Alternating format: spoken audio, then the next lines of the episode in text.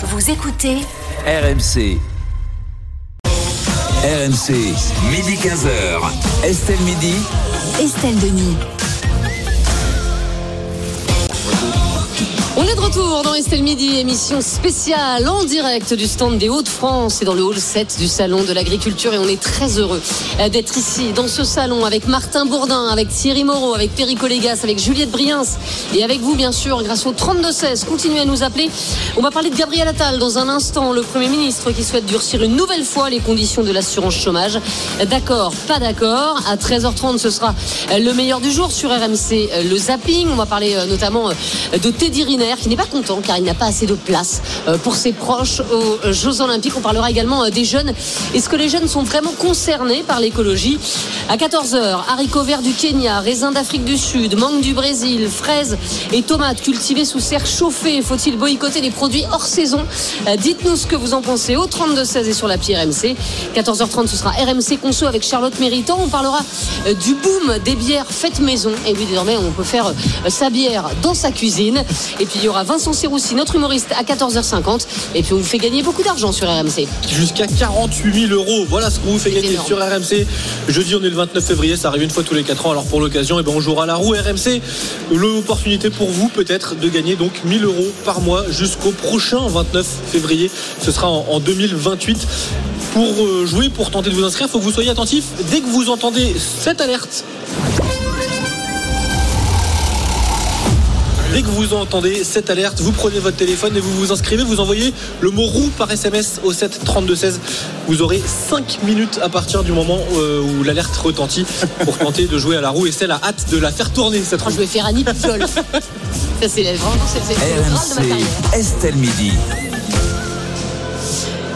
13h04 sur RMC, on va s'intéresser euh, tout de suite au durcissement du jour dans Estelle Midi et c'est celui des règles d'indemnisation de l'assurance chômage. Dans le journal du dimanche hier, euh, le Premier ministre Gabriel Attal a déclaré pouvoir encore réduire la durée des allocations. Une mauvaise nouvelle donc pour les demandeurs d'emploi, alors même que la durée de ces allocations est passée de 24 mois à 18 mois. Euh, Que propose exactement le Premier ministre Alors il n'y a rien de très clair encore dans les propositions Ah. du Premier ministre, sauf, bizarre, hein. sauf l'orientation. En gros, on va être moins indemnisé et moins longtemps. Voilà ce que veut mettre en place Gabriel Attal. Alors ça c'est assez clair si je puis me permettre. Voilà, ça c'est- la seule chose qui est claire. Le reste, bon, pour le moment, euh, concrètement, on ne sait pas encore. Alors la durée d'indemnisation, d'abord, elle avait déjà été rabotée, tu l'as dit Estelle, il y a un an. On était passé de deux ans à un an et demi dans les périodes où le taux de chômage est inférieur à, à 9%. On peut encore réduire cette durée, dit Gabriel Attal au, au JDD ce week-end. On peut aussi accentuer la dégressivité des allocations. Cela fait partie des discussions, explique le Premier ministre, qui envisage une nouvelle réforme éventuellement avant l'été. La dégressivité, ça veut dire que si vous touchez plus d'une certaine somme, 4500 euros bruts par mois, actuellement, vos allocations sont amputées de 30% au bout de 6 mois. C'est là-dessus que le gouvernement envisage d'aller plus loin. La modulation des frais de santé en fonction du revenu n'est pas non plus exclue par le Premier ministre. Vous prenez le risque de réveiller la colère sociale, remarque le JDD au Premier ministre. Réponse de Gabriel Attal, oui. Et alors Oui, donc euh, il s'en fout. Voilà. Euh, alors, durcir encore la durée euh, des durcir encore les conditions, pardon, de l'indemnisation chômage. D'accord, pas d'accord, Juliette Briens. Et plutôt d'accord, vous savez, euh, on parle tout le temps d'assistanat en France. La grande majorité des Français est pour qu'on réduise cet assistanat, mais après, une fois qu'on leur pose des mesures concrètes, tout le monde râle.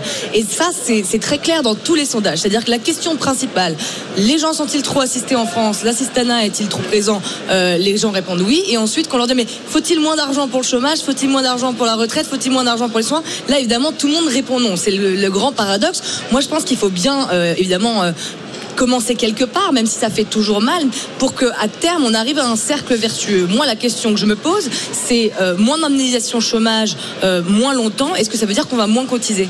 Parce que l'intérêt, il est là aussi. L'intérêt, c'est que ça hein. se répercute derrière, après, sur euh, notre, sur euh, notre pouvoir d'achat, sur nos salaires et sur nos cotisations. Et là, je sais pas pourquoi, il y a quelque chose qui me dit qu'on va continuer à payer toujours autant pour euh, moins d'indemnisation derrière. Et là, effectivement, là, j'ai un problème. Voilà.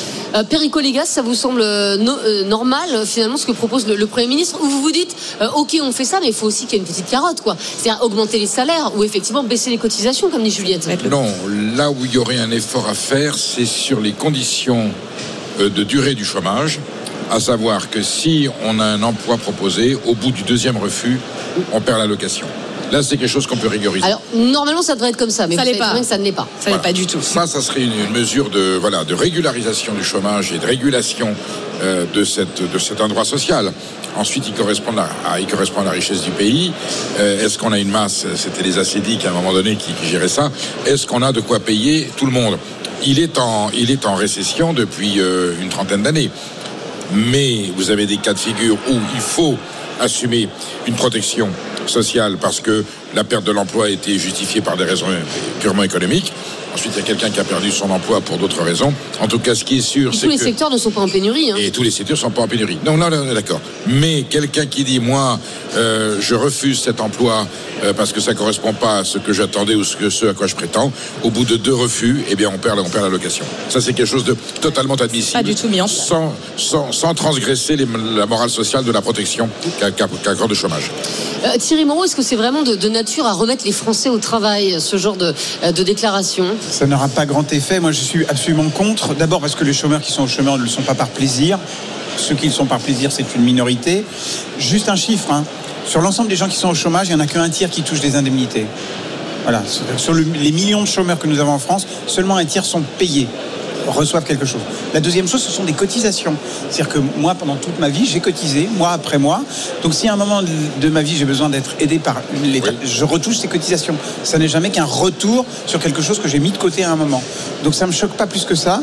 Euh, je pense que ça ne réglera pas le problème des secteurs en tension. Je pense que c'est le problème des secteurs en tension, c'est simple. Il faut permettre aux petites entreprises d'embaucher, c'est-à-dire d'offrir des salaires suffisamment attrayants, donc des, baisses de charges. Mais pour les petites entreprises, je ne parle pas du CICE, pour les grandes entreprises qui s'en mettent dans les fouilles. hein. Euh, le CICE n'existant plus, bien sûr. Mais des baisses de charges sur les petites entreprises, oui, on, on améliorera les filières.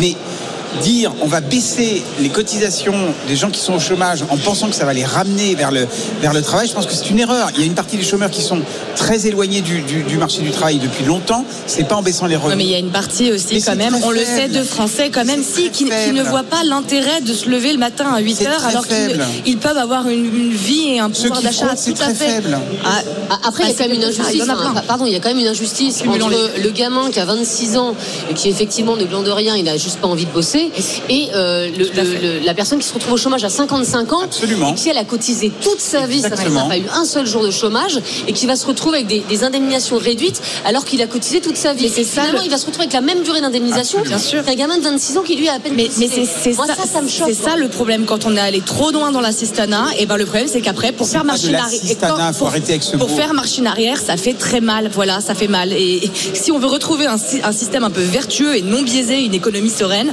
on est obligé d'en passer par, C'est par pas des de méthodes. Alors, en tout cas, on a, on a beaucoup d'auditeurs euh, qui nous appellent pour euh, nous faire part de leur expérience. On a notamment euh, Raphaël qui nous appelle, bah tiens, d'Achicourt, dans le Pas-de-Calais. Bah, ça tombe bien parce qu'on est au salon des, au au stand des Hauts-de-France, euh, au salon de l'agriculture. Et Raphaël, il est dirigeant d'une PME qui fait de la rénovation d'habitation. Bonjour Raphaël. Bonjour Estelle. Et Raphaël, vous vouliez réagir sur, sur, sur ce sujet. Vous avez six employés, je crois, Raphaël, et vous avez bien du mal à recruter. hein. Euh, oui, en fait, avant le Covid, j'en avais 11. Et avec le Covid, ben, on a souffert et on a dû équilibrer la société. Et aujourd'hui, euh, l'activité redémarre un peu. Et euh, aujourd'hui, euh, quand on essaye de recruter en entretien, on a des gens qui sont complètement à l'opposé euh, de l'envie de repartir sur le chemin du travail. Et j'ai des cas euh, qui m'ont qui m'ont été euh, plus que marquants, euh, des gens qui sont arrivés en entretien avec le téléphone, le chewing-gum, juste là pour avoir le coup de tampon, pour puisse euh, aller derrière au Pôle emploi, pour montrer qu'ils ont bien essayé de chercher un travail, qu'ils se sont levés, et au final c'est pour garder les droits. J'en ai même qui ont calculé le salaire, et au bout de 30 secondes, qui me disent non, c'est pas intéressant, je vais perdre 200 euros à tout casser, à me lever pour venir travailler. Je préfère rester là chez moi et puis euh, bah, profiter, c'est tout. C'est même, Alors, je trouve ça ça- écœurant. Mais c'est écœurant, euh, Raphaël, mais en même temps, euh, je- je- on peut le comprendre. Si la personne, je dis n'importe quoi, mais gagne euh, 1800 euros au chômage et que vous lui proposez aussi 1800 euros pour travailler, la personne va devoir euh, effectivement peut-être faire garder ses gamins, va devoir peut-être payer le carburant, etc. Donc, est-ce que vous, vous proposez des salaires qui sont de nature à, à- à faire que les chômeurs aient envie de bosser chez vous? Bien sûr, moi chez moi, une personne qui arrive, je parle plus, plus sur mes techniciens applicateurs, puisque aujourd'hui, mes propres techniciens, ils savent qu'aujourd'hui, on a du mal à recruter. Bon, on va dire qu'ils en jouent. Chez moi, quelqu'un qui commence à arriver chez moi sera aux alentours de 1006-1007. Après, s'il y a de l'expérience, euh, et des, des- des évolutions de salaire, euh, ça arrivera. Ouais, Aujourd'hui, 1600, j'ai des 1700, c'est le confrères. Non, mais Oui, voilà, mais derrière, qui refuse votre salaire, monsieur, je lui coupe son chômage tout de suite. À Voilà. l'instant où il sort de chez vous en disant j'ai fait mon calcul, ça m'intéresse Bien pas, il perd son chômage tout de suite. Mais le problème, la norme, c'est de travailler. C'est pas de rester à la maison en attendant. c'est pas les gens. Mais, mais Raphaël, euh, est-ce que vous tamponnez à chaque fois les feuilles? Quand vous voyez que, par exemple, manifestement, la personne n'a pas envie de travailler chez vous et, et est venue juste pour que vous tamponniez euh, sa feuille Pôle emploi, euh, est-ce que vous la tamponnez à chaque fois ou est-ce que vous dites parfois, ben non, mais moi je refuse? Manifestement, vous êtes juste venu pour, pour, pour le tampon.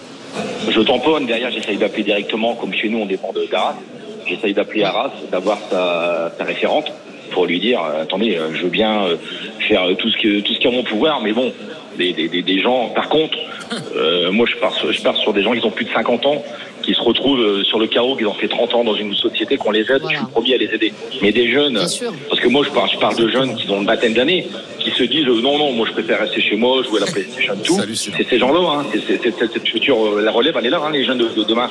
C'est là-dessus que moi je, je veux recruter pour leur donner une carrière professionnelle, pas des gens à 50, 55 ans qui ont fait euh, une grosse partie, qu'on leur foute la paix et qu'on essaye de les, de les réinsérer autrement. Mais ça. moi je parle pour mon cas personnel des jeunes de 20 ans.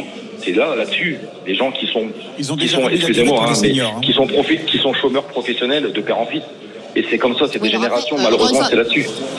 Mais alors, pour toucher le chômage, quand même, Raphaël, il faut avoir bossé. Vous voyez ce que je veux dire? Personne ne touche le chômage sans avoir travaillé. Donc, euh, Un minimum. Un minimum. Oui, donc c'est quand même des gens qui travaillent, qui ont des périodes de chômage, qui travaillent, qui ont des périodes de chômage. Mais, euh, mais, mais ils ont bien travaillé euh, euh, à un moment, parce que sinon ils ne toucheraient pas le, euh, le, le chômage. Vous recherchez encore du personnel, Raphaël?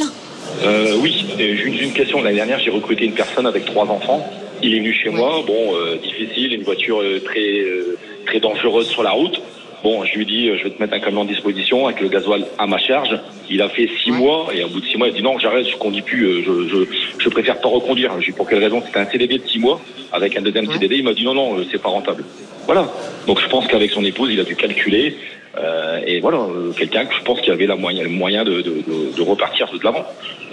Mais, ça pose aussi le, problème, effectivement, de la, hausse des salaires. Il faut que les salaires soient attractifs pour que les gens aient aussi envie d'aller, euh, de, retourner vers, euh, vers l'emploi. Merci beaucoup, Raphaël, en tout cas, pour, euh, ce témoignage. Merci d'avoir été avec nous dans Estelle Midi et des témoignages.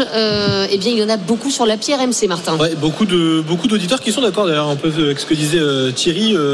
quand nous travaillons, nous cotisons sur nos salaires pour cette assurance chômage, écrit Virginie. Dès lors que nous en avons besoin, pourquoi nous réduire ces droits alors qu'ils nous ont été prélevés sur nos salaires Je suis inscrite et en même temps euh, en création d'entreprise. Je ne vois pas pourquoi on me retirait les droits auxquels j'ai cotisé. Il y a beaucoup de messages dans ce sens sur, sur Direct Studio. Mais il faut que les cotisations baissent, hein, ça c'est sûr. hein, euh, mais j'ai l'impression que ça, ça ne sera pas le cas. Mais évidemment, il faudrait que les cotisations euh, baissent sur les salaires pour que les, après euh, automatiquement il y ait une hausse des salaires et que le cercle vertueux se remette en place. Le L'assurance problème c'est que ça prend du temps. Ça prend du temps. Tout ça, ça prend du temps. Oui, mais peut-être bien commencer quelque part. Mais peut-être que tu indemnises moins les personnes les plus jeunes et qui ont moins travaillé et que tu indemnises plus. Enfin, ça me paraît très logique. On est d'accord, sauf qu'ils ont réduit les durées pour les seniors. Mais je sais, je sais, mais je trouve pas réforme. scandaleux. Je suis désolée. C'était un sujet dans, Estelle Midi. Ça, ça me paraît normal, encore une fois, quand tu as travaillé 20 ans, tu puisses avoir plus de cotisations que quelqu'un qui a travaillé 6 mois. Enfin, ça Ben me paraît d'une logique euh, implacable. Nous sommes avec Valentine Maillochon, c'est notre invitée sur ce débat. Elle est euh, porte-parole du Mouvement national des chômeurs et des précaires. Bonjour Valentine. Bonjour Estelle, bonjour tout le monde. Et merci beaucoup euh, d'être avec nous dans, dans, dans Estelle Midi en direct du Salon de, de l'Agriculture. C'est un débat qui enflamme les, places, les passions. Euh, on l'a assez souvent dans, dans Estelle Midi, mais c'est vrai qu'on ne s'attendait pas à ce que Gabriel Attal veuille durcir encore une fois euh, les, les- les conditions de, de l'assurance chômage. Parce qu'on a l'impression que, que finalement, ces conditions, elles sont durcies tous les mois. Quoi.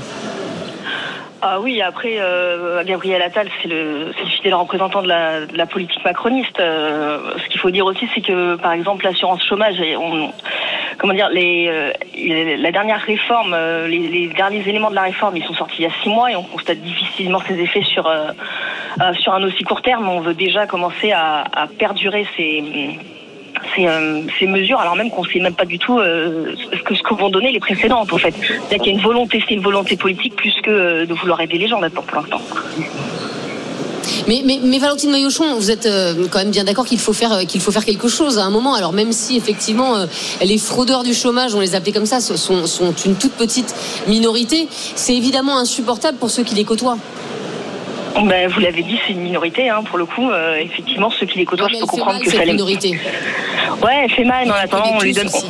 Ouais, on nous connaît tous, on aime bien les mettre en valeur. En attendant, on aime bien les, les montrer, parler d'eux, etc. Mais pour la grande majorité, ben, ceux-là, on leur laisse pas beaucoup la parole. Et euh, sous couvert de vouloir les aider, entre guillemets, ce qu'on fait, on leur donne plus de coups de pied au cul, excusez-moi l'expression, que de, que de coups de main.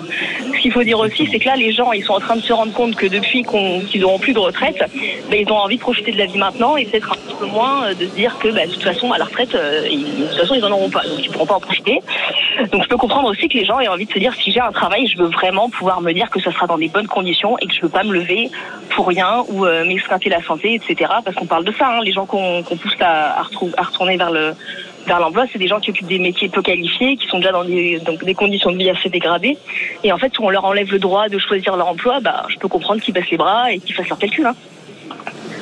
Mais, Valentine Maillochon, est-ce qu'il faudrait euh, moduler euh, ju- justement euh, le- le- les- conditions de l'assurance chômage en fonction de la, durée de cotisation en fait des demandeurs d'emploi? C'est-à-dire que vous avez cotisé 20 ans, bah, peut-être que vous avez le droit non plus à 18 mois mais à 24 mois. En revanche, vous avez cotisé 2 ans, bah là vous avez le droit peut-être à 6 mois plutôt que plutôt que 18 mois quoi. Oui, ça s'entend, ça s'entend dans, un certain sens. Euh, Après, ce qu'il veut dire, c'est qu'en fait, euh, là, le, le gouvernement, c'est pas du tout vers s'acquittant. En fait, euh, c'est pas du tout le cas. Aujourd'hui, il faut avoir bossé six mois pour ouvrir euh, ses droits au chômage, et euh, même là, on considère que c'est pas beaucoup. Donc, euh, Oui, mais peut-être que d'ailleurs, six mois, c'est pas assez. Peut-être qu'effectivement, euh, il faudrait ouvrir les droits au chômage au bout d'un an de un an de travail. Peut-être Non, mais écoutez, ans, avant c'était quatre mois ça. et en fait avant c'était quatre mois et on voyait bien dans nos associations que euh, les gens s'en sortaient pas en fait Euh, la solution elle est pas là c'est pas en faut pas croire que les gens font enfin le, la question de les gens font leurs calculs enfin déjà j'ai beaucoup de mal à, à y croire parce que avec tout ce qu'on voit dans nos associations je peux vous assurer que c'est pas le cas on a aussi bien des jeunes que des vieux qui viennent nous dire la même chose qui viennent nous dire mais que je tout, cherche tout du le monde travail dit ça, Enfin, mais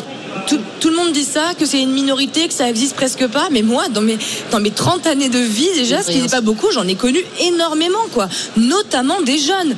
Notamment des jeunes. J'ai connu plein de choses. J'ai aussi connu des saisonniers qui faisaient, qui faisaient leur saison d'hiver, qui, qui travaillaient dans des hôtels et qui après euh, passaient les six mois d'après au chômage et faisaient ça, en fait, euh, tous les ans.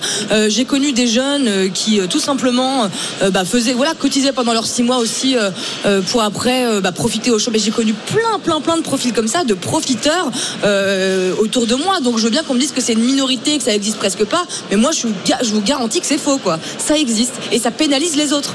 Ça pénalise ceux qui effectivement euh, recherchent vraiment des emplois et ont du mal à trouver et veulent travailler, mais qu'on nous dise pas que ça existe pas, quoi, parce que c'est faux. Mais, mais, mais si tu demandais au départ, en tout cas, d'avoir deux ans de travail, par exemple, pour, pour bénéficier euh, de l'assurance chômage, bah, bah, tu, aurais, tu aurais moins ça. Exactement. En fait, le problème, c'est de pouvoir effectivement jongler six mois, Jongler, six mois. ouais, ouais. Et il y a beaucoup qui le font, et notamment dans la et euh, évidemment les, saisonniers. Il y en a beaucoup qui le font. Je sais, je les connais. J'étais dans ce métier avant, donc je sais comment ça marche. La saison à Courchevel et après, ils se faisaient six mois de chômage euh, au soleil, euh, voilà. Et c'est- il y en a énormément des gens qui font ça. Mais c'est plus des jeunes. C'est vrai que à- à- Ah oui, c'est des jeunes. assez rare d'être. c'est- mais c'est bien le problème. 55 ans. On est d'accord, c'est bien le problème. C'est aussi le. Parce que les- les- c'est- voilà. c'est aussi le problème.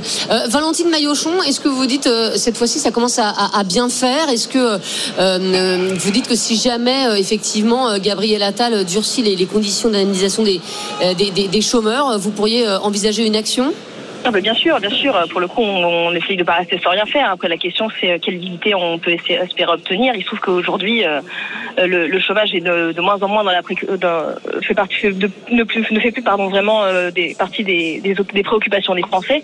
C'est difficile de aussi de dire aux concernés de, de s'emparer eux-mêmes de la parole parce que c'est un, public qui est tellement stigmatisé qu'il n'a pas envie de parler de sa situation. Il, sait qu'il sera mal, qu'il est jugé très difficilement. Donc c'est euh, difficile aussi de dire aux gens allez-y organisez-vous, organisez-vous. Vous pouvez le faire, contacter les associations, les syndicats, etc. Enfin, et puis même les, les salariés. Enfin, le droit du chômage c'est aussi le, le, le droit du, du salariat. Enfin, tout le monde peut y passer un jour. Hein. Et pas. Exactement, et effectivement. Et, et quand on cotise, c'est un peu embêtant euh, de voir qu'on va avoir une durée euh, réduite par rapport à, à, par exemple, mais ne serait-ce qu'il y a 10 ans, les, les durées d'indemnisation étaient beaucoup plus longues et, et beaucoup plus fortes. Euh, on est avec Edgar. Edgar, il nous appelle de Sceaux, dans les Hauts-de-Seine. Et Edgar, il est sans profession depuis un mois. Bonjour Edgar.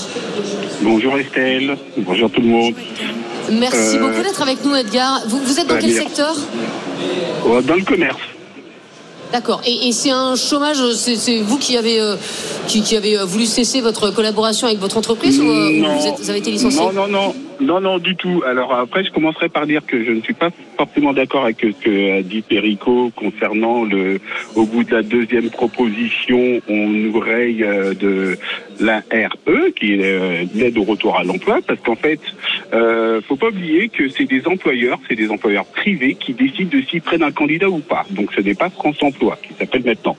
Et après, moi, en fait, euh, pourquoi je vous dis je suis contre? Alors, l'assurance chômage, la RE, comment la- l'aide au retour à l'emploi, ce n'est pas le RSA. Pour toucher la RE, il faut avoir cotisé. Je parle de mon cas, j'ai 50 ans, je suis cadre depuis l'âge de 24 ans, donc je cotise déjà depuis un certain moment.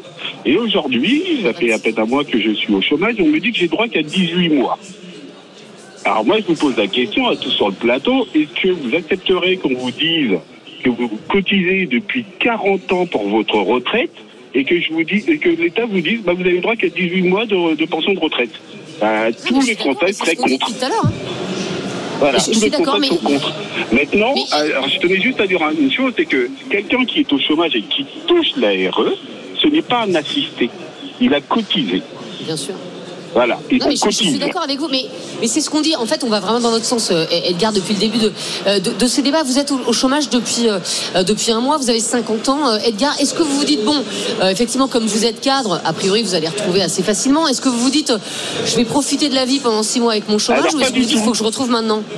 Alors pas du tout Estelle, alors je vous dis, voilà, quand vous êtes cadre, vous avez une famille, vous payez, vous avez un loyer, vous avez des factures. Alors, moi je me suis retrouvé amputé donc depuis 40, de 40% de mon salaire, mais j'ai toujours un loyer à payer, j'ai toujours des charges à payer, j'ai toujours une famille à nourrir, et je me retrouve amputé. Donc non, mon intérêt ce n'est pas de rester au chômage. Maintenant, bah, je, vais vous je vais vous parler de mon cas. En un mois, j'ai reçu une proposition de travail de France Emploi. Et euh, à laquelle j'ai répondu en positif. Mais l'employeur ne m'a toujours pas recontacté. Ah oui, oui, évidemment, oui. Ok. Oui, donc c'est pour ça qu'à un moment donné, il faut arrêter en fait de stigmatiser les, les chômeurs. Le chômeur, ce n'est pas ce ce n'est pas quelqu'un qui n'a rien fait. On cotise, on cotise. Et moi, j'ai pas. alors, je pourrais faire le calcul hein, comme ça rapidement. Depuis en temps 25 ans de carrière, si je prends et en plus comme je suis cadre, on me prend un peu plus parce que c'est proportionné à mon salaire. Donc maintenant, si je fais de- des années depuis que je cotise et que je touche aujourd'hui à, l'aide au retour à l'emploi, hein. voilà, le, le dé- le- le décalage il est énorme. Donc oui, je suis contre. Et c'est tellement facile de taper sur les chômeurs. Le chômeur, c'est pas euh, euh, quelqu'un qui est au chômage et qui touche l'aide au retour à l'emploi, c'est pas le RSA. Mais tout à fait. Mais, mais je comprends Et- parfaitement la, la, la- la différence et, et votre logique. Edgar, merci beaucoup d'avoir été avec nous. Je voudrais qu'on prenne euh, Christelle en ligne qui nous appelle de l'Isle-Adam. Et Christelle, elle est aide à domicile indépendante. Bonjour Christelle. Oui, bonjour. Bonjour. Et, et vous aussi, vous êtes contre, Christelle, les- les- le durcissement des conditions de l'assurance chômage Alors absolument. Alors moi je suis pas au chômage, je travaille, euh, je travaille beaucoup, je fais beaucoup d'heures, mais euh, j'ai eu des toutes petites périodes de chômage. Euh, bon après de moi-même, hein, c'est pas grâce à, à la NPE ou à le Pôle Emploi que j'ai retrouvé du travail, hein, c'est euh, par moi-même. Euh, donc euh, voilà, mais trouve que c'est euh, alors ça- moi ça me fait bondir parce que euh, les, les- le gouvernement quand il réfléchit en fait euh, il faudrait qu'ils arrêtent de réfléchir parce que chaque fois qu'ils réfléchissent c'est toujours pour pourrir le quotidien des gens. Donc euh, il y a un moment donné il faudrait qu'ils arrêtent de réfléchir tout simplement. Euh, comment c'est des, en, général, bon, il y a toujours des abus, il y a toujours des frauduleurs, mais ça dans partout. Euh, la plupart, c'est des gens qui ont des, accidents de parcours. Et donc, euh, amputer constamment, tout le temps, euh, dans la vie des gens comme ça, il y a un moment donné, faut pas s'étonner que les gens, à un moment donné, ça va péter, quoi. Elle a mais tellement alors- raison. oui, mais vous alors- avez tellement raison. Bien sûr, vous avez raison, Christelle, mais qu'est-ce qu'on fait dans ces cas-là? Ben, euh, comment, moi, moi pousser très les honnêtement, Français vers ils veulent, l'emploi, faire des, quoi? ils, veulent faire, ils veulent faire des économies, ben, déjà qu'ils commencent à, à pas s'augmenter à 300 euros et à 700 euros pour les sénateurs déjà pour commencer. Ils veulent faire des économies, ben, qu'ils commencent déjà par eux. Et puis, euh, Ça, je vous le dis, Christelle, ce sera, c'est vraiment des économies de bout de chandelle. C'est pas ça qui va vous changer votre vie. hein, je vous le oui, mais ça, le vous le dire. symbole. Ouais, mais attends. C'est un tu- symbole. Effectivement, tu as les sénateurs qui, qui augmentent leur, euh, le- le- leur enveloppe de frais. frais de Leur 700 enveloppe euros de- par mois. Non, mais. Non, mais le timing Et- et d'un autre côté, tu dis, compliqué. on va réduire le chômage. Voilà, c'est un peu démagogique. Oui, mais l'image, l'image du Tout symbole. à fait. Le symbole était désastreux, le timing était Ah oui. mauvais, ils sont très mauvais en communication, tout ça, je, peux, je suis d'accord. Mais croyez-moi, Christelle, euh, c'est pas ça qui va, qui va vous rendre la vie plus facile. Et, c'est pas vraiment vers là qu'il faut se tourner. hein. Le problème, c'est qu'il faut que les salaires augmentent et pour que les salaires augmentent, il faut qu'il y ait moins de, charges salariales. C'est tout. C'est automatique en fait et c'est comme ça qu'après travailler deviendra plus intéressant euh, que d'être au chômage. Il y a que comme ça qu'on peut le faire. Donc je je sais pas quelle est votre solution, mais évidemment, moi je comprends que quand on a cotisé toute sa vie, on n'a pas envie de s'entendre dire que ces indemnités chômage vont baisser. C'est logique, mais il faut s'attaquer euh, au problème quelque part à la source et c'est pour ça que voilà, on s'est on s'est trop mal habitué et maintenant ça va faire mal. Mais, mais- mais ce que tu dis est vrai, c'est vrai qu'il n'y a, aucune logique à avoir des cotisations chômage, à payer des cotisations chômage qui ne baissent pas pour, pour finalement des cotisations euh, chômage après, euh, quand on en bénéficiera, qui seront beaucoup plus basses et beaucoup moins longues. Donc effectivement, euh, il y a une logique à, baisser tout ça, mais enfin Il c'est faut pas ça. distinguer dans les charges des entreprises qui est de la cotisation pour la retraite et pour le chômage, et ce qui sont des, des impôts. Oui, aussi. Oui, bien sûr. Merci en tout cas à Edgar et à Christelle d'avoir été avec nous. Merci à, à Valentine Maillochon d'avoir été notre invitée. On termine avec des messages. Euh, Martin et le résultat de notre sondage. On a entendu l'inquiétude d'Edgar et de, et de Christelle, l'inquiétude également de Sophie sur Direct Studio. On sort des mesures qui pénalisent les gens honnêtes. Je suis inscrite à Pôle emploi, à France Travail, et je n'ai que 57% de mon salaire alors que je travaille depuis que j'ai 18 ans. Les gens n'y sont pour rien et sont pénalisés. Ils vont l'être encore plus. Greg également est inquiet à ce rythme-là. Dans 10 ans, nous allons toujours autant cotiser, mais plus rien ne sera pris en charge, nous écrit Greg sur Direct Studio. Euh, durcir les conditions de l'assurance chômage, d'accord, pas d'accord avec Gabriel Attal. Pas d'accord pour 60% des personnes qui ont répondu. Allez, dans un instant, le zapping, le meilleur euh, d'RMC. On se demandera si Emmanuel Macron attise la colère des agriculteurs. Ça s'est mal passé. hein. L'inauguration du salon euh, samedi avec le président de la République. On va se demander également euh, si les jeunes se sentent vraiment concernés par l'écologie. Et puis, est-ce que nos élus deviennent un culte? Je ne sais pas si vous avez vu euh, l'inauguration de cette euh, plaque euh, Pierre Curie. Curie, CU2RY. Voilà, et ça n'a gêné absolument personne. Euh, on en parle dans un instant dans Estelle Midi. À tout de suite. RMC, midi 15h. Estelle Midi. Estelle Denis. On est de retour dans Estelle Midi, en direct du stand des Hauts-de-France, du Salon de l'Agriculture. Et il est 13h32. Et 13h32, on ne change pas les bonnes habitudes. C'est l'heure du zapping, le meilleur des RMC. C'est parti. RMC, Estelle Midi. Le zapping RMC. Et on va commenter ces meilleurs moments sur RMC ces dernières 24 heures avec Martin Bourdin, avec Thierry Moreau, Perico Légas et Juliette Briens. Et on va commencer tout de suite avec un extrait d'Apolline Matin, ce matin sur RMC. Emmanuel Macron attise-t-il la colère des agriculteurs Samedi, le président de la République a traditionnellement inauguré le salon de l'agriculture, une journée qui s'est mal passée et qui a fait l'objet de nombreuses heures avec des agriculteurs. Une honte pour Chantal, auditrice RMC des Bouches du Rhône. Elle témoignait ce matin chez les GG. J'ai regardé du début jusqu'à la fin, c'est la première fois. Hein. Mais là, franchement, c'est affligeant. C'est vraiment affligeant ce qu'il a fait. Il savait très bien ce qui allait se passer. Donc c'est une provocation envers les agriculteurs, moi je dis. Bon, il représente la France, mais je crois plus qu'il la représente. De mon avis personnel, parce que moi je fais partie de rien du tout. Hein. Je suis une retraitée, je dis mon point de vue, c'est tout. Perico Légas, excusez-moi, je. Non, non.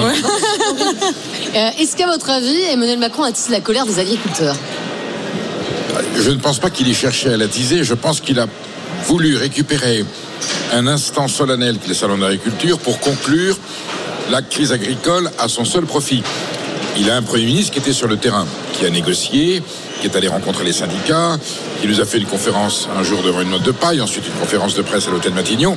Donc c'est le gouvernement qui avait le dossier en main. Et le président aurait dû venir au salon, faire sa visite habituelle, échanger, éventuellement quelques mots. Il a voulu faire ce grand débat. On sent bien qu'il s'est dit. C'est en train de se résoudre, mais je voudrais rappeler que c'est moi qui suis au cœur de l'action. C'est moi qui suis celui qui solutionne, qui résout les problèmes dans ce pays. Je vais donc faire un grand débat, comme il en a fait après les Gilets jaunes. Et en fait, il a voulu reconstituer ce qu'avait existé en 2017, les États généraux de l'alimentation, qui s'était bien passé puisqu'il y avait une loi Egalim. Alors, loi Egalim, on en est à la quatrième. Ça veut dire que les trois premiers n'ont pas marché. Ça, c'est déjà un aveu d'échec.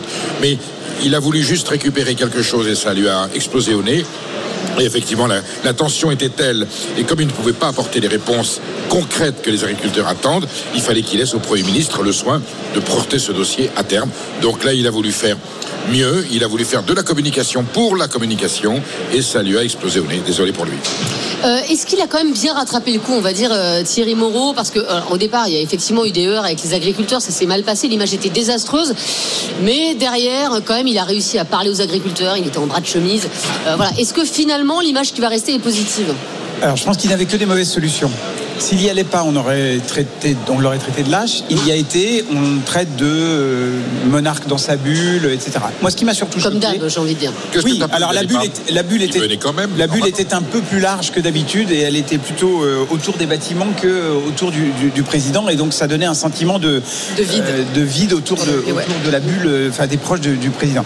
Moi, ce qui m'a surtout choqué, c'est de, de voir certains agriculteurs. Encore une fois, euh, le, le mouvement est légitime, les, les agriculteurs souffrent, il y a un problème de revenus et il y a des solutions qui sont en train d'être apportées et ça va pas se faire du jour au lendemain. Moi, ce qui m'a choqué, c'est de voir des, des extrémistes, j'appelle ça des extrémistes, qui disent que, un, le président n'est pas légitime, deux, que c'est un usurpateur, qu'il a été mal élu. Euh, je pense que ça, ça n'aide pas au dialogue. Et ça fait partie des gens qui ont forcé l'entrée du salon. Je pense que ces images-là sont désastreuses. Le reste du temps, la plupart des, gens qui ont reçu euh, la, délégation du président, qui ont reçu Jordan Bardella hier et qui recevront Attal, vont les écouter parce qu'ils ont envie d'écouter les politiques. Mais il y a une minorité aujourd'hui qui essaie de bordéliser la question. Voilà, très clairement. Juliette Briens, est-ce qu'il a bien fait d'aller au salon de l'agriculture Emmanuel Macron? C'est vrai qu'on on se posait la question euh, vendredi dans, dans- l'émission, il y avait des pour, il y avait des contre. Non, moi je suis totalement pour qu'il aille au salon de l'agriculture. Le président est totalement à sa place à l'ouverture du salon de l'agriculture. Pour ça, il n'y a aucune question. Ce qu'il aurait fallu, c'est- anticiper. Anticiper le salon de l'agriculture. Là, ils ont cru qu'ils allaient pouvoir apporter des semi-réponses aux agriculteurs qui sont entre la vie et la mort pour certains. C'est une question de vie ou de mort pour certains, Thierry. Donc c'est- pas vraiment des extrémistes. La, colère, la vraie clo- colère, elle Je est dis pas la- globale. Quoi. Je dis pas le, le- le contraire, je Voilà, dis qu'il y a c'est- une minorité d'extrémistes qui, Ouais, mais- qui, qui, qui, à mon avis, Oui, mais en fait, font ils- du mal à la Ils cause. ont sorti les tracteurs, ils ont été pacifiques, ils ont bloqué quelques routes euh, avec euh, l'accord, en tout cas la tolérance du gouvernement. Euh, on leur a, euh, on les a baladés quoi. Mais on, les a, baladés, baladés, on leur a amené des semi-réponses. Donc Des semi-réponses, ils mais sont- tu plaisantes. Ah, non, pour l'instant, Une nouvelle loi Egalim, des prix planchers, une trésorerie d'urgence. pour l'instant, il n'y a, il y Ils ont répondu à toutes les questions qui ont été posées. nouvelle loi Egalim, c'est un aveu d'échec et de mensonge politique, c'est tout. Voilà, il y aurait Oui, mais ça veut dire aussi on repart sur de bonnes bases. Mais oui. On peut voir le verre à moitié plein. sur la Pourquoi concurrence déloyale, il n'y a pas vraiment de. Pourquoi est-ce que les états généraux de l'alimentation de 2017 n'ont pas abouti, ne sont pas appliqués Pour quelle raison? Parce que le gouvernement n'a pas fait son travail, parce qu'il ne voulait pas le faire, c'est tout. Oui, mais si maintenant il est décidé à le faire. Trop tard. Ah, Non, c'est pas trop tard. c'est Bien sûr que non. Non, c'est trop tard pour ne pas dire que c'est pas de sa faute. D'accord. Donc il assume d'abord ses responsabilités en disant on n'a pas eu le courage d'aller jusqu'au bout, on n'a pas appliqué les lois qui ont été, qui ont été votées, on a cédé à la grande distribution, on a cédé à l'Europe et on a attendu que ça se passe. Et comme ça pète, maintenant on se réveille. Mais il faut le dire les choses clairement. Le grand débat c'est ça. C'est dire je me suis planté, j'ai pas été courageux, je vais essayer de rattraper le train. Ça aurait peut-être été différent que, que le discours qu'il a tenu. Ils peuvent rattraper le train, justement. euh, Bien sûr, il est toujours temps de, rattraper le train. Évidemment, on va pas dire maintenant c'est trop tard, euh, vous ne méritez que euh, la, la colère euh, agricole, etc. Mais oui, ça a, ça, ça- a mis trop de temps à, à- venir, et surtout que les agriculteurs alertent depuis de nombreux mois. Donc il a fallu qu'ils sortent les tracteurs pour qu'on s'intéresse à leur, à leur, à leur sort, et il a fallu que évidemment ça grogne un petit peu au salon, de l'agriculture pour s'assurer qu'on ne les balade pas et qu'on fasse enfin quelque chose pour l'agriculture française. qu'on Voilà. contournait le Premier ministre. Le dossier est dans les mains du gouvernement qui était en train de gérer la crise petit à petit. Qu'est-ce que le président de la République a eu besoin de faire son grand débat pour se glorifier Ça- Voilà. c'est Et en plus, voilà, raté. bon, après, il y a eu aussi évidemment euh, toute la question euh, de, des soulèvements de la terre et de la communication qui, encore une fois, a été désastreuse. Quoi. Des choses qui sont sorties dans les médias et des agriculteurs qui se sentent méprisés par un Emmanuel Macron qui, encore une fois, avec ses petites phrases euh, et avec son comportement global, donne l'impression de mépriser les gens. Et forcément, ça aide pas. Apolline Matin, ce matin, sur RMC, nos élus deviennent-ils incultes À Carcassonne, une mairie a donné euh, à, l'une de ses rues le nom du célèbre physicien Pierre Curie. Mais malheureusement, une énorme bourde a été commise. C'est sur le matin qui nous révélait ça ce matin. C'est incroyable ça. Mais vous savez tous comment on écrit Curie. Bah visiblement euh, tout le monde n'est pas au courant. À la mairie de Carcassonne, non, puisque les habitants de la rue Pierre Curie ont vu apparaître euh, deux plaques à l'entrée de la rue sur lesquelles Pierre Curie s'écrit C U 2 R Y. Comme un cri, euh, Eh oui, comme l'épice, comme le Curie. Oh non. Ça a suscité un festival de commentaires moqueurs sur les réseaux entre ceux qui se demandent si l'auteur du panneau avait faim ou bien s'il faudrait aller au bout du concept et renommer la rue Poulet au Curie. De son côté, la mairie a admis qu'il y avait, je cite, un petit pépin dans la confection des plaques. Non mais Perico, les gars, excusez-moi, mais comment c'est possible Alors. Non, Mais comment c'est possible Je veux dire, Curie, euh, c'est quand même pas un truc qui est dur à écrire. Vous voyez ce que je veux Non, dire mais la personne qui a rédigé le panneau ne sait même pas qui est Pierre Curie. Donc je ne lui en veux pas. Oui, mais le maire, a priori, doit savoir. Alors voilà, le problème, des gens ont validé derrière. hein. Mais Donc- c'est ça le truc. Donc le problème, c'est, je finis, le problème, c'est pas l'inculture qui est euh, prégnante et qui aujourd'hui est, hélas, euh, atteint des proportions dramatiques, y compris dans la presse. Je vois souvent certains synthés avec des orthographes. euh, Le synthé, c'est ce qui est marqué en bas Oui, d'une image. alors parfois c'est parce qu'on n'a pas le temps. Je, Alors, je- oui, d'accord. je, je- je ne l'excuse pas, mais parfois Mais- en fait vous faites ça très rapidement et malheureusement il y a parfois une faute de frappe. Donc le problème n'est pas la faute, c'est les gens qui doivent la corriger, qui doivent la surveiller, qui ne se rendent pas compte eux-mêmes. Soit la personne qui a supervisé cette plaque ne savait pas non plus qui était Pierre Curie ou comment ça s'écrivait, soit euh, elle a trouvé que c'était la bonne orthographe, et c'est affligeant. C'est symptomatique de notre Et époque. que hein. personne Ouais. se dise, dis donc, il y a... Mais c'est ça. marrant, c'est- un truc qui gêne. En fait, par, par combien de mains sont passés ces panneaux pour que personne, à un, à un moment donné, tire la sonnette d'alarme? Il y a eu le, le moment où on commande les panneaux, le moment où on les confectionne, le moment où on les, où on les installe, le moment où, je sais pas, on les inaugure. Combien, en fait, il y a eu d'étapes où euh, l'orthographe Curie, Q-U-2-R-Y, est passée, quoi. euh, Alors, elles n'ont pas été inaugurées, hein, mais effectivement, il y a eu. euh, Installées, mais en alors, c'est pas des gens qui étaient dans le même bureau, parce que je présume que la société qui a fabriqué le panneau, elle, elle est C'est pas, c'est pas la mairie. Donc, ça veut dire qu'il y a plein de gens à plein d'endroits différents Qui ne savent pas qui ont fait la faute. C'est ça qui est absolument hallucinant. Peut-être tous des gourmands ou des fans de basket. Ouais, c'est ça. Bon, enfin, ça. bon, enfin, ça pose quand même problème. Oui. Je sais pas écrire Pierre et Marie Curie. Euh, Il y, a- il y a quand même un souci. Ah, Après, le- le jour on en- s'étonner de notre classement PISA. Enfin, le jour où on aura euh, le président Emmanuel Macron, je pense qu'il y aura quelqu'un qui rectifiera. Euh, Apolline Matin, non c'est les GG, pardon, ce matin sur RMC. Les gens, les jeunes se sentent-ils vraiment concernés par l'écologie Selon un sondage pour le Parisien, les jeunes sont davantage préoccupés par leur pouvoir d'achat que par l'écologie. Mais pour l'entrepreneuse Flora Gebali, la défense de l'environnement ne doit pas être l'apanage des jeunes. Je voudrais quand même apporter deux précisions sur ce sondage. La première, c'est que euh, l'écologie arrive en deuxième position chez les jeunes. Ça reste une top priorité, ça reste dans le top 3. Devant l'insécurité. Et, et- et la deuxième c'est la précision, la- c'est la deuxième. C'est le pouvoir d'achat le premier. La- la- voilà. Et c'est normal que le pouvoir d'achat soit la plus grande des préoccupations, parce que qui peut penser à la fin du monde quand on n'a pas le temps de manger, on n'a pas les, Donc, capacités la du de manger jusqu'à la fin du mois. Euh, J'aimerais juste ajouter que ce sondage, pour moi, c'est plutôt une bonne nouvelle, parce que ça veut dire que c'est pas seulement les jeunes qui portent la cause climatique en France, c'est l'intégralité de la, pré- de la population. Oh, c'est quand même pas mal, euh, finalement. euh, deuxième préoccupation des jeunes, euh, l'écologie, Péricolégas. Alors, au vu du précédent sujet sur le panneau Pierre Curie, j'espère que tous les jeunes savent bien ce qu'est l'écologie, en quoi elle consiste et qu'elle revendique. C'est pas seulement les petits oiseaux dans les arbres et, et- et les forêts verdoyantes. Il y a tout un tas de paramètres politiques, socio-économiques. J'aimerais bien qu'ils soient au courant. Moi, quand j'interroge des jeunes sur les. Alors, que- quels jeunes? Adolescents, 16, 17, 18, 19, la connaissance de la définition de l'écologie n'est pas toujours très claire dans leur tête. Voilà. Oui, mais en revanche, euh, les, les- les gestes pour l'écologie, eux, ils- c'est oui. c'est très clair. Oui. C'est aussi, les, c'est aussi euh, les gamins qui nous ont appris à trier nos déchets. euh, qui Oh, font attendez, attendez, Ça, c'est Mais je te- formidable. eh ben, si, je t'assure. Oui, d'accord, mais les jeunes et l'écologie, euh, c'est quand ça les arrange, quoi. Ah, juste allumer l'application TikTok, vous verrez que la religion des jeunes d'aujourd'hui, c'est la consommation, quoi. Donc, moi, ça me fait doucement Non, mais pas rire. du tout ah, les mais jeunes. si, ils, Ah, parlent- ils adorent, d'accord avec toi. ils adorent parler. D'écologie, mais par contre, euh, les applications euh, de, euh, de, de fringues low cost, etc., Shine, etc., qui viennent de Chine, elles explosent et elles explosent notamment chez les jeunes. Oui, mais Faut sur pas- certains tant qu'ils ont leur Starbucks et, et leur petit confort, ils sont pour l'écologie, mais, Non, mais ils sont faut pas, pas prêts, généraliser, ils sont pas prêts à faire beaucoup de sacrifices. Je pense qu'il ne faut pas Bah, généraliser, Juliette. Essentialiser un corps euh, de, de- de- de- personnes entre 16 et 20 ans, je pense que c'est une erreur. Il y a effectivement des gamins qui sont euh, pris dans leur téléphone et qui n'en sortent pas. Il y en a d'autres qui sont très sensibles à l'écologie et qui ont parfaitement compris de quoi ils retournent.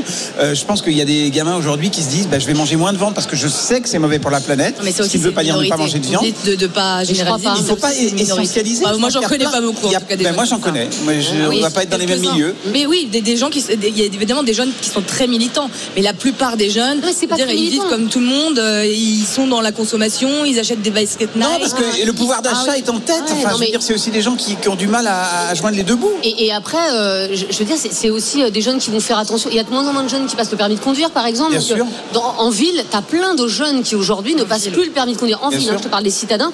Mais parce que aussi, c'est c'est pourquoi j'irais polluer la planète, prendre la, la voiture, alors que je peux faire autrement. Tu as, beaucoup de choses. Tu as aussi euh, beaucoup de jeunes qui achètent et qui revendent sur, sur Vinted. Alors, tu as ceux qui surconsomment sur Chine, mais tu as aussi une autre catégorie de jeunes qui, qui revendiquent euh, pas forcément quoi que ce soit, qui vont pas jeter de la soupe sur des Van Gogh. Mais qui ont Et un veux dire, comportement, mais qui ont un comportement euh, Absolument. est très bien. et qui essaye aussi d'é- d'éduquer entre guillemets leurs leurs mauvais parents. Euh, Ça sent le vécu.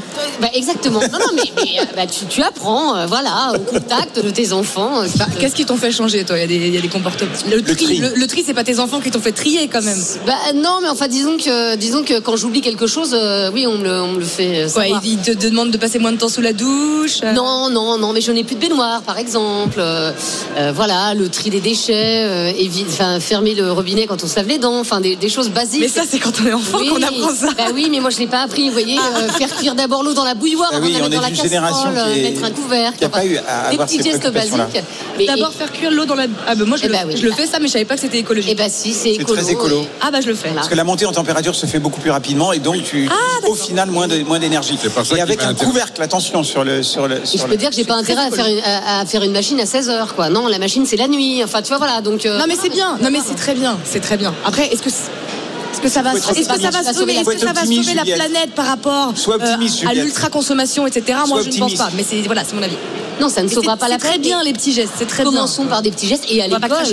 Et à l'école, pour le coup, on apprend aussi ces petits gestes, alors Bien que sûr. nous, euh, Perico, euh, Thierry et moi, qui sommes la vieille génération, euh, pour le coup, on nous a jamais appris à faire un Ah geste non. pour la planète à l'école. Ça, hein. c'est sûr. Non, ça c'est sûr que on n'a pas appris, alors que les jeunes de maintenant, ils apprennent. Vous voyez, peu c'est- plus. c'est un changement de Enfin, on nous a appris à bien se tenir et quelqu'un de bien élevé est un écologiste plus facile à convaincre que quelqu'un Oui. qui est mal élevé. Ça n'a rien à voir, mais enfin, ça a totalement à voir. L'éducation, l'éducation, les valeurs familiales et l'éducation sont très importantes pour être un bon écologiste après.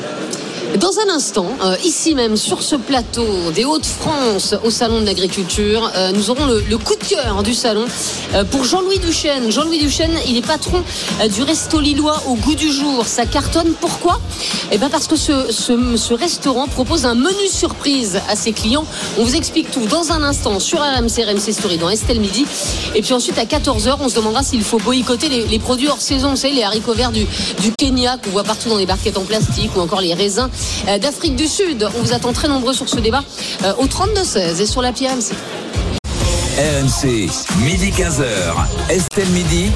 Estelle Denis. Ça a l'air incroyable.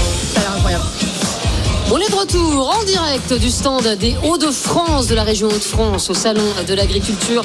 On est très heureux d'être ici avec euh, Martin Bourdin, Thierry Moreau, Perico Légas, Juliette Briens. Qu'est-ce qu'on mange bien d'ailleurs au Salon de, goûter, l'Agriculture.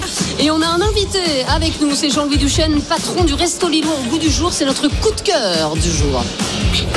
RMC, Le coup de cœur d'Estelle Midi. Bonjour Jean-Louis Duchesne. Bonjour. Et merci beaucoup d'être euh, d'être avec nous. Vous êtes notre coup de cœur parce que vous êtes euh, patron du Resto Lillois au goût du jour qui cartonne. Et si ça cartonne, c'est parce que vous proposez chaque soir un menu surprise à vos clients. Il y a quoi dans ce menu surprise? C'est la surprise. D'accord, ok. Bonne réponse. Non, c'est en fait, on, les gens savent pas ce qu'ils mangent. Euh, on travaille sur les produits du marché au jour le jour et puis on leur demande leurs allergènes, leurs euh, intolérances. Pas ce qu'ils aiment pas parce que sinon on a une liste euh, énorme.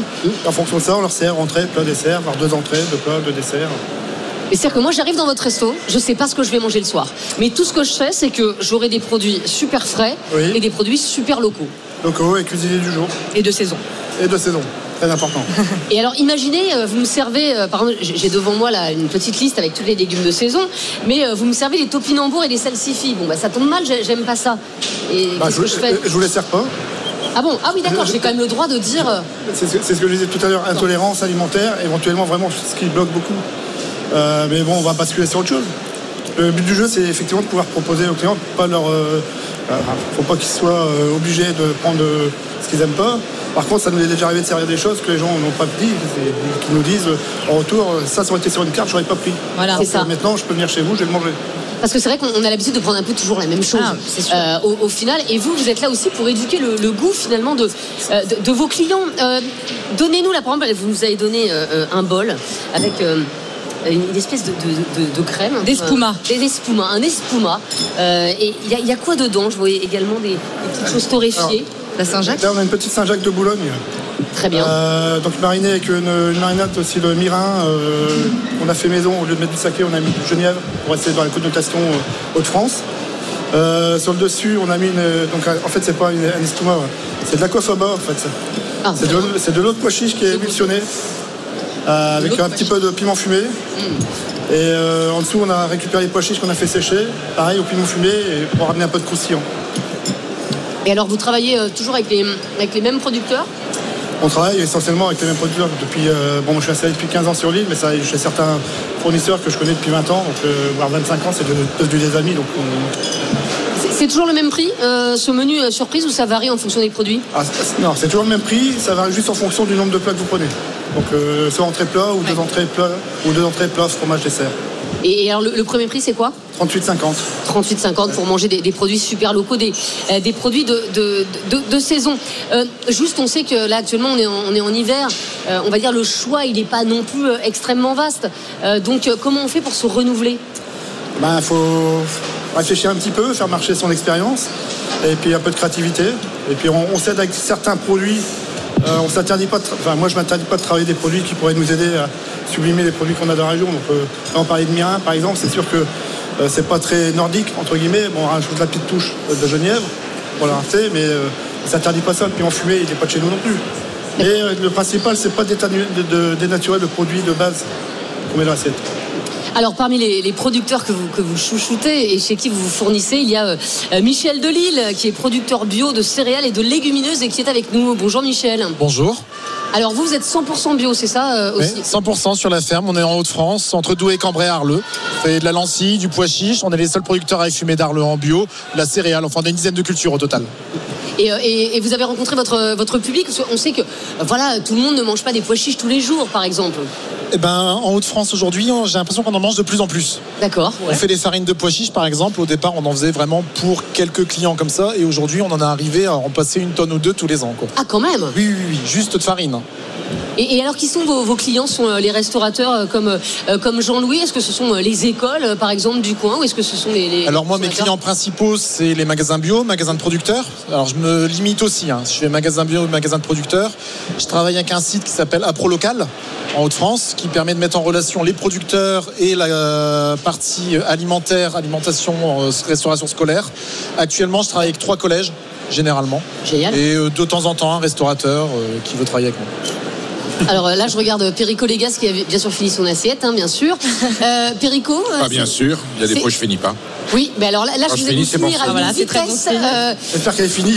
Ah oui, non, elle est, non, mais elle est finie. bah, je, je- Oui, je le le vois, elle est terminée. Perico Légas, c'est bon ce que vous avez mangé? C'était totalement exquis. C'est sublime. J'avais chaque produit qui me racontait son histoire. Une très belle harmonie des saveurs. Il y avait du moelleux, du croustillant, de l'acide, un petit point de, de fumée. Moi, je me suis régalé. C'est la cuisine intelligente. Elle est moderne, hein. C'est pas un plat traditionnel, mais vous avez mis en valeur et la saison et le produit euh, et les produits locaux. Eh Ben, si toute la cuisine française était de cet acabit-là, on serait mieux servi dans les restaurants. Merci beaucoup. Eh ben bravo Jean-Louis Duchesne. Je rappelle que on peut vous retrouver dans votre restaurant qui s'appelle Au goût du jour, restaurant euh, lillois. Euh, merci également Michel Delille, producteur bio de céréales et de légumineuses, d'être passé sur notre plateau. Merci beaucoup. Vous voyez la devise Ah, Pas deux. de cuisinier sans paysan. Exactement. Très Non, important et c'est le symbole de l'agriculture française.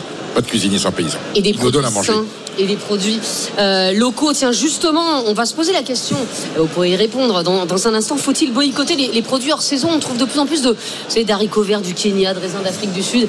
La plupart du temps dans des, dans des énormes barquettes euh, en plastique, alors que c'est absolument pas la saison. Et puis en plus, il faut quand même les transporter en avion. Vous voyez, bon. Euh, donc on va se demander s'il faut les boycotter euh, ces produits. On vous attend au 32 16 et sur la pierre. Mais voici l'alerte jeu maintenant. L'alerte jeu, l'alerte de la roue. RMC, vous l'avez entendu, vous c'est donc le moment pour vous de tenter votre chance pour essayer de gagner euh, ces 1000 euros par mois jusqu'en février 2028. 1000 euros par mois pendant euh, 4 ans, 40 jusqu'à 48 000 euros. Pour euh, tenter de gagner cette somme, vous envoyez dès maintenant, vous avez 5 minutes pour le faire, vous envoyez le mot roue par SMS au 7 32 16, roue par SMS au 7 32 16. Voilà, vous avez 5 minutes à partir de maintenant pour vous inscrire. Bonne chance à tous.